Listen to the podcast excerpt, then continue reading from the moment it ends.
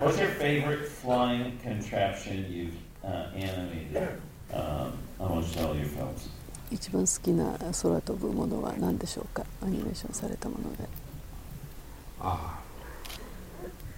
ナウシカの命令を本当に枚数をかけて一回飛ばしてみたかったですね、随分前絵を節約してやらなければいけなかったんでそれがちょっと心残りで残っ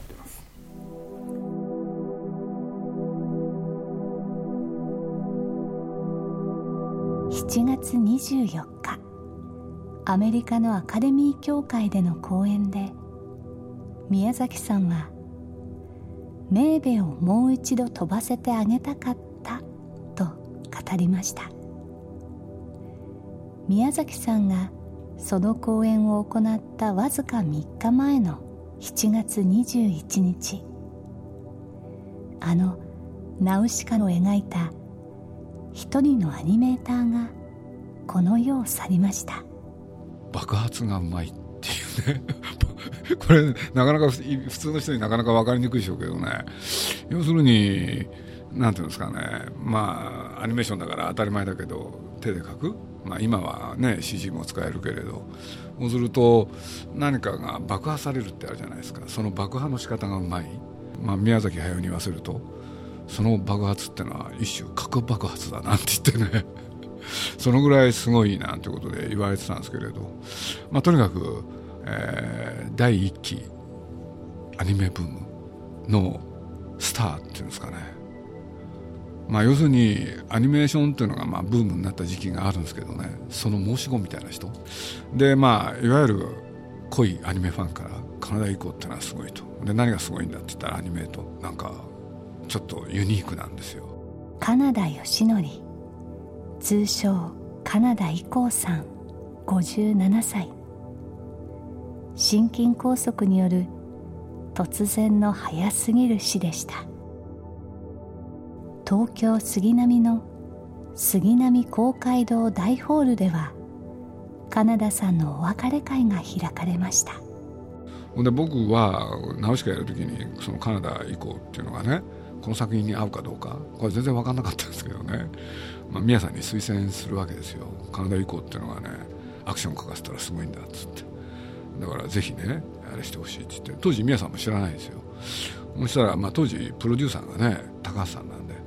でね僕と高橋さんとでねカナダ以降のスタジオがあの宝谷市っていうところにあってねスタジオナンバーワンかな。これそこにいろんなアニメーター集まってたんですよ。一人一人が個人事業主ででそのみんなが集まってるところをスタジオナンバーワンっていう名前にしてたんですよね。で高橋さんと僕とでねあのお願いしますと。そしたらカナダ以降がね恥ずかしそうにしてね。何かなと思ったらあの高橋さんの前でちょっとねいつもかっこよかったのに声が小さくなったりして何かなと思ったらね高橋さんそのスタジオのね家が近くだったんですよ。で実はっつって。高橋さんこの前の道を通られますよね。ってで高橋さんの方も初めて会うから「ああ僕の家あそこですから通りますよ」って言ったらよくお見かけしてたんですだからそうですかってことになってね。いや実は密かに尊敬しておりましてとかなんか言ってね。高橋さん恥ずかしがったりしてね。俺でそもそもって何かなと思ったら僕のデビューはってパンダコパンダ。ってそれで僕と高橋さんがねびっくりするんですよ。鈴木敏夫のジブリ汗まみれ。今夜は伝説のアニメーターカナダ以降さんの思い出を鈴木さんがたどります。あ一冊だけここにね僕彼の描いた絵持ってるんですよ。今思い出した。ちょっといいですか、うん誰か持ってっちゃったかな便利なものがありましたねこれ。アニメージュの表紙なんですけどね。これでこれ1900えー、っと何年だこれ？81年。俺でまああのアニメージュでねあの8月号。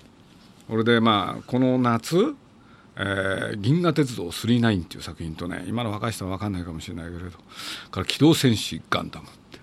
愛戦士編なんていうね。でこういうのが出てきてねえすっごい大人気。でその時にあの僕はあえて宮崎駿の特集をやって これでこれ見ると分かるんですけれどねえ40ページぐらいやってるんじゃないですかねこれ。宮崎駿特集を。これでまあアニメージュってそれまでねすごいなんていうんですか売れてたんですけれど。この特集がきっかけで売れなくなるんですけれどね。いまだによく覚えてますね。だから記念すべき雑誌なんでねこれ置いてあるんですけどね、まあ、表紙の絵ぐらいはやっぱり「銀河鉄道999」にしようかなっていうんで。これでまあ本当はね作画監督に頼まなきゃいけないんですよ表紙って。そうするとそのなんていうのかな鉄郎とかメーテルのね真面目な絵描くじゃないですか。そこのカナダ以降っていうのはね原画をね一原画をやってたんです。キャラクターをねそっくりに描けない人なんですよ。だからね鉄郎とは似ても似つかぬ鉄郎を表紙にしてねこれはお客さん嫌われますよね。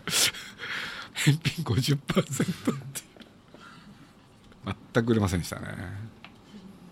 なんかひどい顔になってるんですよ。そう。だからまあ本当いろいろありましたよ。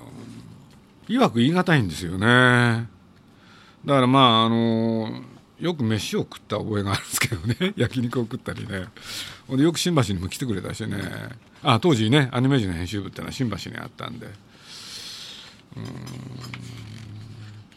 からまあジブリの作品で言うとね僕は何て言ったって忘れないのは「あのもののけ姫」の最後あの地ごぼうがねこうやって一回転するの覚えてます？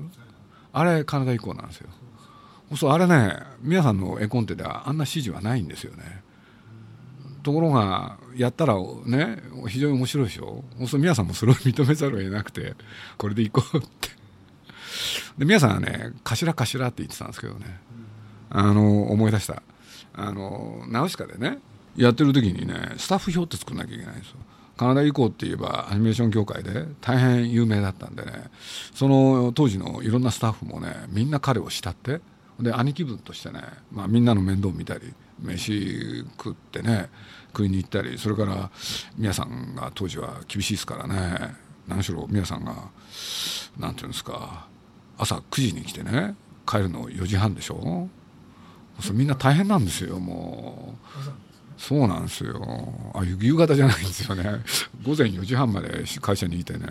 それから阿佐ヶ谷にあったんですけどね。ナウシカを作ったそのスタジオっていうのがそう30分ぐらいでね所沢から飛んできて9時に着く。これで仕事をやる。これでご飯はね昼ご飯も夜ご飯も5分ですからね。で当時今の皆さんと違って無駄口一切行かない。俺でまあこの方も亡くなっちゃったんだけど作画監督を誰にしようってことでね、まあ、これも僕らの紹介で小松原和夫っていう人。ちょうどその39のね作画監督やってらっしゃった方で大変絵がうまかったんですよ。絵がうまかったんだけどあることでもう皆さんとね揉めちゃいましてね。でなんだかっつったら朝9時に来て4時半でしょ？そして休みがないんですよ。ね。で仕事に入って、まあ、皆さんが最初の日に言ったことを僕はよく覚えてるんですけれど非常事態宣言でこの作品は作ると。つまり日常はないと思ってくれと。だから休みもなしだと。で休みは1日だけも消しようって。1月1日だと。だから31日の夜も働いてもらうと。で2日の朝からまた仕事であるって言って。でそういうことでやってった時にね、まあ、小松原さんがねある日お昼になっても来ないんですよね。そしたらね小松原さんにねやめてくれって言うんですよね。でなんでだっつったら要するに朝来てなかったと。1回だけですよ。俺で二度と来るなって言ってねやめてくれなんですよ。だからあなたとはもう仕事できないと。でそれをね僕間に入ってね皆さんをなだめるのがちょっと大変だったんですけどね。まあそういう時にねカナダ以降ってくだらないことやってるんですよね。くだらないことやってるっていうのはねアニメファンには人気があったでしょ。それ何やってるかっていうとねよくスタジオにねファンがね訪ねてくるんですよ。俺ね彼の机のね横行ったらねなんかあのいろんな名前が書いてあるんですよ。でーっと。でよく見るとみんな女の子。でね5段階評価でねいろんな項目があって書いてあるんですよ。可愛さ度とかね背の高さとかねいろんな項目が。ほで3だとか4だとかね。これで合計は何点だとかね。でこれ何すかっつったら訪ねてきたファンのねその評価なんだと。何くだらないことやってんだっつって。本当変な男ですよね。部屋の中でもサングラス取らないしね。とにかくね皆さんもう一目置いてたから。そうするとねまあ付き合えばすぐ分かるじゃないですか。一種スローニンみたいなねあの雰囲気を漂わせてるからその書いたものに対してなかなかねここを直してとか言いづらい相手だったんですよね。だから彼の書いたものはみんな通っちゃうわけですよ。でも顔があまりにも違うから直しか書いたってだどこが直しかなのっていう顔なんだよね。顔だけは直すと。でも首から下はね彼の書いたものを全部やる。っていうアニメーターだったんですよね。なんだっけなあのロボット。ちょっと名前思い出せないんですけどね。ロボットが歩いてくるでしょ？地面を。そうその重さが感じられるんですよね。歩いてくるだけで。そうねえ日本テレビの奥田さんっていうのは100キロありますけどね。多分そのロボットっていうのは最低でもどんなに小さくても1トンから10トンぐらいあるわけでしょ。そうその重さを感じさせてくれるんですよ。そう。嬉し見てそれが分かると嬉しいんそうなんですよ、うん、それがやっぱり皆さんなんかは絶対真似できない？ある感覚を？やっぱりカナダ行こうってのは持ってたんですよね。自分がかつて子供だった時に体を使っていろんなことやってたわけじゃないですか。でその人がカナダ以降が本当に自分ができたかどうかこれは分かんないですよね。分かんないんだけれど周りにそういう人たちがいっぱいいた。それを感覚で捉える力。そしてそれを絵に置き換える力。これがあったんでしょうね。あれは普通の人なかなか描けないですからね。快感があるですよね。うんだそれはまあこれは高畑勲なんかね官能性なんて言葉使ってますけどね。ねえあって空を飛んでる感じ？ああ下手な人がやると空飛んだ感じにならないですからね。だからやっぱりある種の感覚ですよね。だからなんて言ったらいいのかな。動画の線に命を懸ける。本当動かすことだけに全てをかけた人、うん。1枚の絵を描くよりもやっぱり何枚ね1秒間に24コマ。これである動きを作る。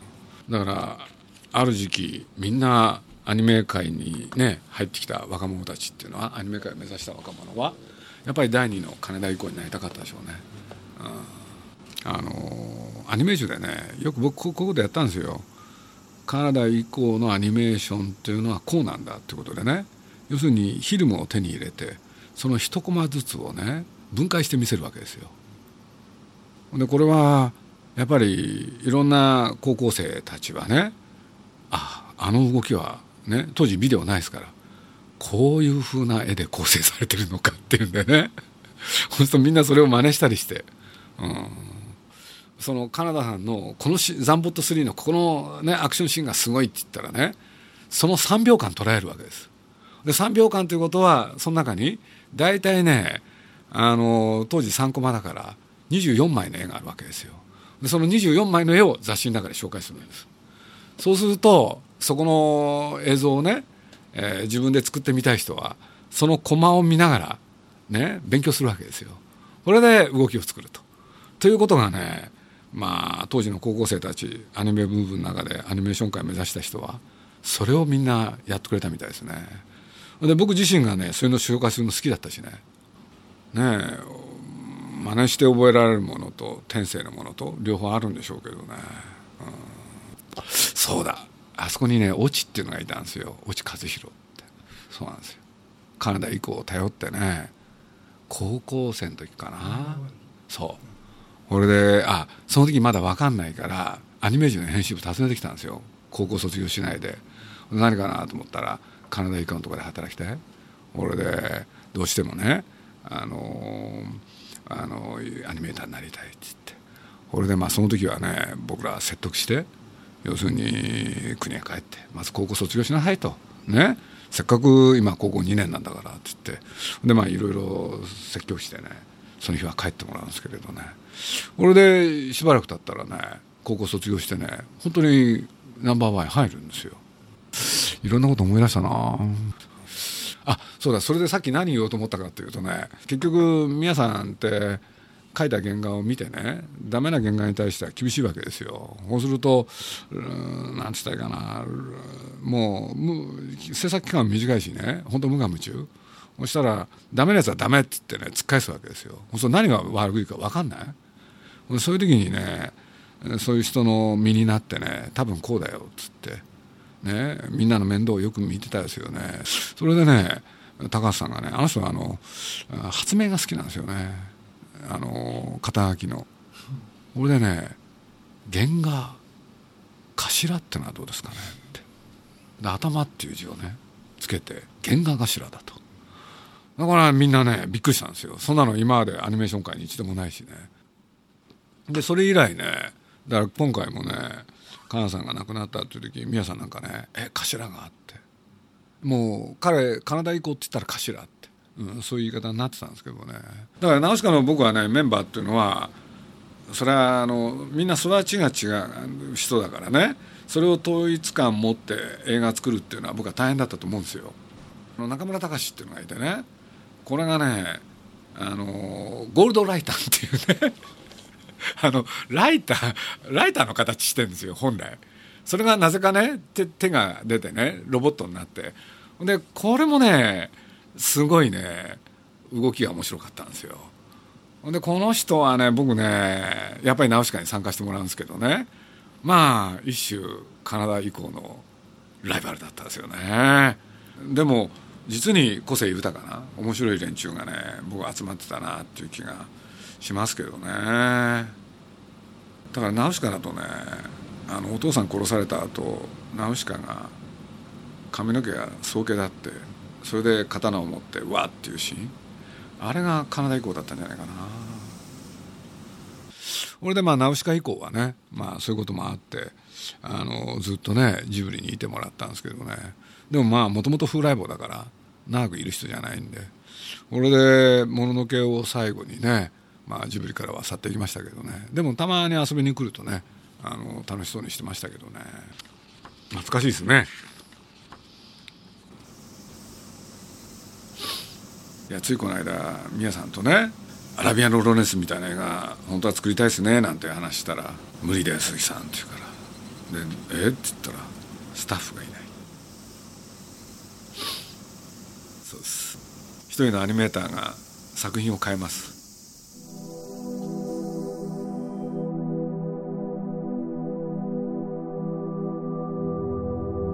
頭のいなくなった時代。個性あふれるアニメーターが現れにくい今の日本。ナウシカが生まれない社会はこれからどこへ向かうんでしょう。やっぱそういうもの描ける人がいて初めてアニメーションってできるということなんですよね。つまりねやっぱアニメーターって役者なんですよ。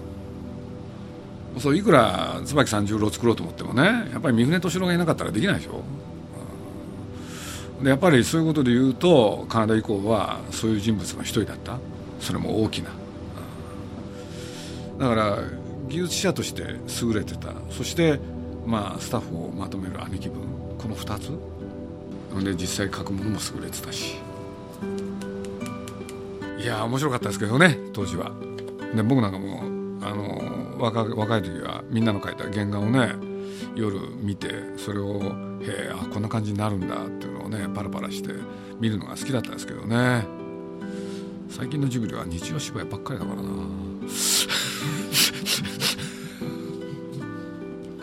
やっぱり環境の違い大きいでしょうね、親親の目が届くところで育った子供たちはそういう感覚はないでしょうね、僕はカナダ以降がねどういう経緯でアニメーション界来たとかそんなことほとんど何も知らないですけれど会った時から面白くてそんなこと知る必要なかったですからね、でもあまりにも早いね死ですね57歳ですから僕より若いんですもんで3年前かなあのばったり新宿の街でね声かけられたんですよねあのねなんていうんですかあれ甲州街道の方、うん、そこに僕歩いてたらね、まあ、あることがあってそっち行かなきゃいけなくて。そしたらあのボソボソっとした声で喋る人だったんで鈴木さん」って言うからね一瞬分かんなくてね。でもほっと振り返ったらカナさんでね「どうしたんですか?」っつって。これで「いや実を言うとこのそばのビルにね勤めてんですよ」なんつって「ああそうなんだ」っつって。お「お茶飲む時間ある?」っつって。それで喋ったのが最後になっちゃったんですけどね。まあまたねすごいアニメーター出てきてほしいです。よろしくお願いします。鈴木敏夫のジブリ。汗まみれ。この番組はウォルト・ディズニー・スタジオ・ホーム・エンターテインメント。読売新聞。ドリームスカイワード。JAL 街のホットステーション。ローソン。アサヒ飲料の提供でお送りしました。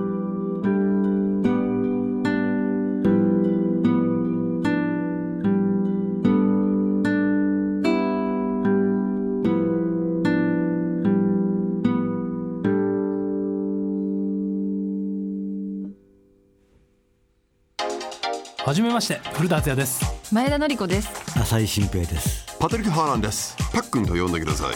平愛理です。何から話しましょうか？とりあえず休憩します。えいきなり？この続きはアイデア JAL.jp で旅にアイデア JAL なんで悩む人が増えたんですかね。悩む人僕は増えてないと思いますよ。この人たちが行くところがなくなっていった、端的に言ってしまえばね駅裏ってねすごく大事な場所だったと思うんですよね。ね。でところが今や駅の裏も表もね、はい、あのみんな同じような顔し始めて、うん、みんな表しかなくなってしまう。わかりますわかります。見えない DVD40 時間。鈴木敏夫のジブリ汗まみれ99の言葉。発売中です。そうなってくるとあのか、ね、ダークナイトの感覚に近づいてくる多分。今過剰にいいこといいことやろうとするじゃないですか。外でタバコ吸っちゃいけませんとか、コピー取るときは裏紙使いなさいとか。もう過剰なんですよ詳しくは www.tfm.co.jp スラッシュ。汗まみれにアクセスしてください。絶対鈴木さんの幸せと私の幸せって別じゃないと思うんですよね。同じだと思ってるんですよね